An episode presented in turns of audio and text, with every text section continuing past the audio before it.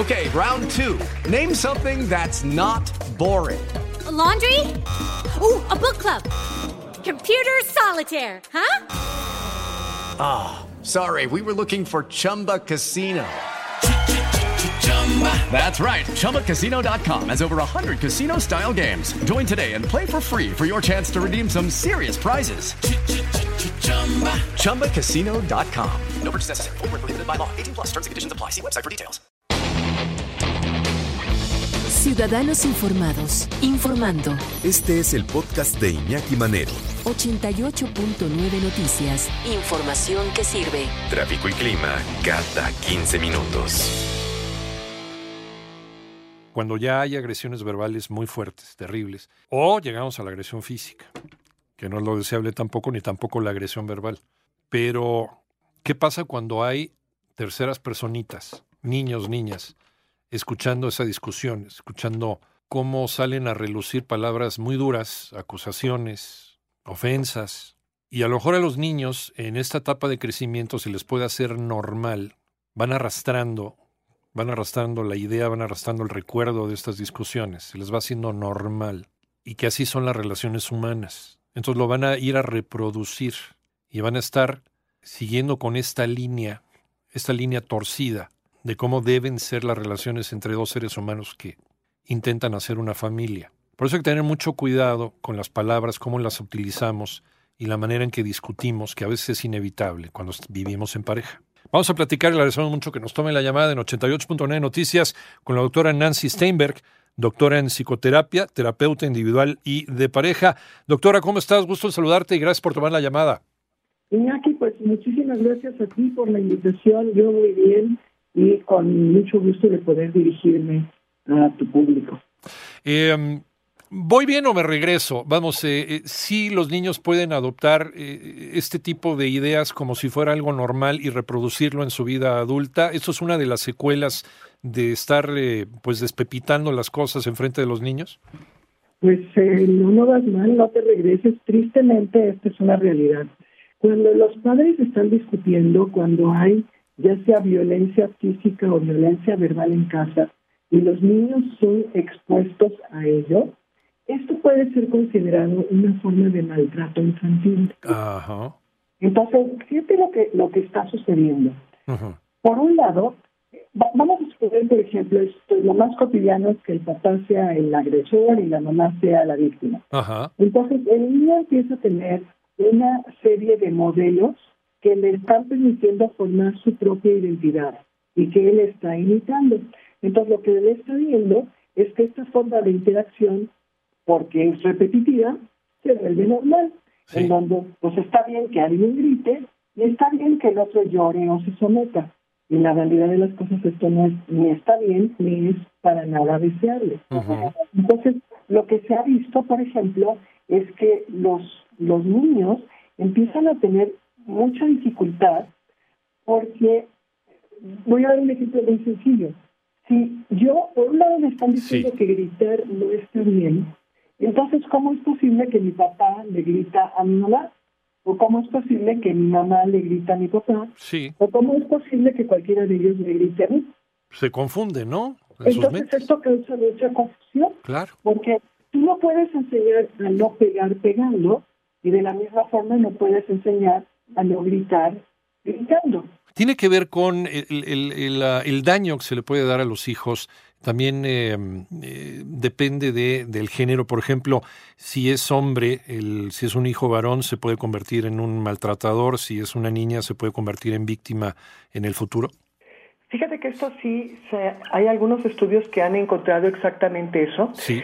Que muchas veces, como yo decía al principio, como generalmente el que está maltratando suele ser el hombre, sí. entonces el niño varón aprende a identificarse con la figura del padre y entonces se convierte en un maltratador. Es uno de los factores más determinantes en la conducta del maltratador, tener la imagen de alguien que está maltratando. La contraparte es la mujer. Por ejemplo, específicamente en México, nosotros tenemos una cultura en donde la mujer tiende a ser sumisa. Sí. Entonces pareciera como que es aceptable que papá grita o papá golpea y mamá recibe y mamá se calla. y, y luego hay otra parte muy importante que le pasa a los niños, especialmente a los niños pequeños. El niño pequeño de menos de 5 años muchas veces no entiende por qué la gente está gritando. Y como en general estamos hablando de un momento en donde el niño está muy centrado en sí mismo, es deseable, es parte de su desarrollo, con mucha frecuencia el niño piensa que él es el causante de los pleitos de los papás. Y entonces vive muy temeroso de no sé qué hice, pero están gritando. No sabe si le están gritando a él o si están gritando a causa de él. Y, y, luego, fíjate lo, lo terriblemente grave del problema. Si tú tienes a una persona que es un abusador, puede ser papá o puede ser mamá, ¿cuál es su capacidad para criar a un hijo? O sea, porque no puedes pensar que si nada más abusa va a escoger que abusa a mamá. Un abusador o una abusadora de la pareja es bastante probable que también abuse de los hijos. Claro. Y si pensamos en el ambiente na natural, abuse de sus empleados, por ejemplo. ¿Y qué pasa con la contraparte?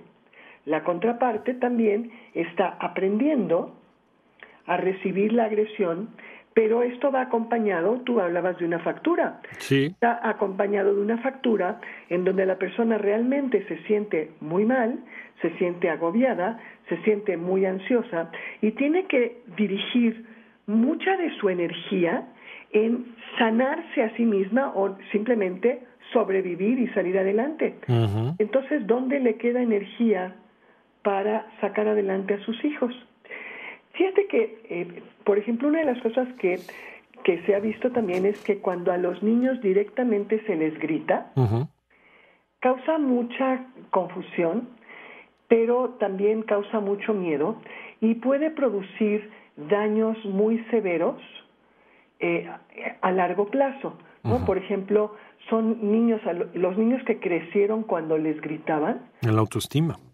Por un lado, uh -huh. tienen baja autoestima por otro lado, muchas veces eh, tienen problemas de conducta y estos problemas se van a continuar hasta la etapa adulta. Además, gritar puede producir un daño físico. Estamos hablando, por ejemplo, a sus oídos, pero también causa un daño, un cambio en el cerebro.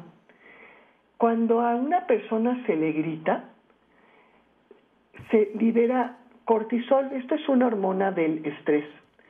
Y es como si en ese momento el cerebro se apagara uh -huh. y ya la persona ya no puede contestar, se queda como congelada. Sí. Y entonces, si el niño paraliza está viendo esta situación o le están gritando, empieza a tener este tipo de conducta cada vez.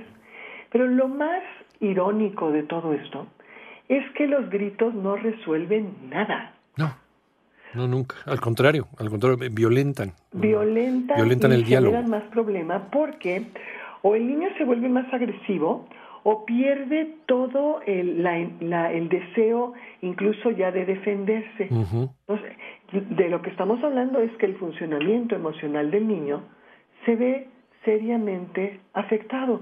Porque mira, ¿qué pasa cuando una persona está gritando? Lo que está tratando de hacer es controlar al otro, ¿verdad? Sí, claro. Generalmente someter. es, yo lo que quiero es que tú hagas lo que yo quiero. Sí, sí, te, te, voy a someter, pero, pero me voy a imponer por medio de la voz. Exacto. Ajá. Pero cuando una persona está gritando, ¿tú tienes la sensación de que está en control? Mm. Claro que no. No, Normalmente cuando tú ves a una Al persona contrario. que está gritando, tú, tú, tú dices, o sea, Está descontrolado. está descontrolado, está fuera de sí. Claro. Entonces, en todo, en todo sentido, Sí, sí. gritar entre la pareja, agredirse entre la pareja, gritarle a los niños o agredir a los niños tiene un efecto contraproducente. El niño no puede diferenciar entre si me gritan es que me odian, yo hice algo malo, a quién copio, al que está gritando o al que me dice que no grite. Y nada de esto es realmente deseable. No es deseable ni es útil y eso puede también incidir en la manera en que yo me comporte con mis semejantes en el futuro. Doctora Nancy Steinberg, doctora en psicoterapia, terapeuta individual y de pareja, ¿en dónde te podemos encontrar? Mira, mi teléfono es el 55 5294 0354. Ajá. ¿Redes sociales?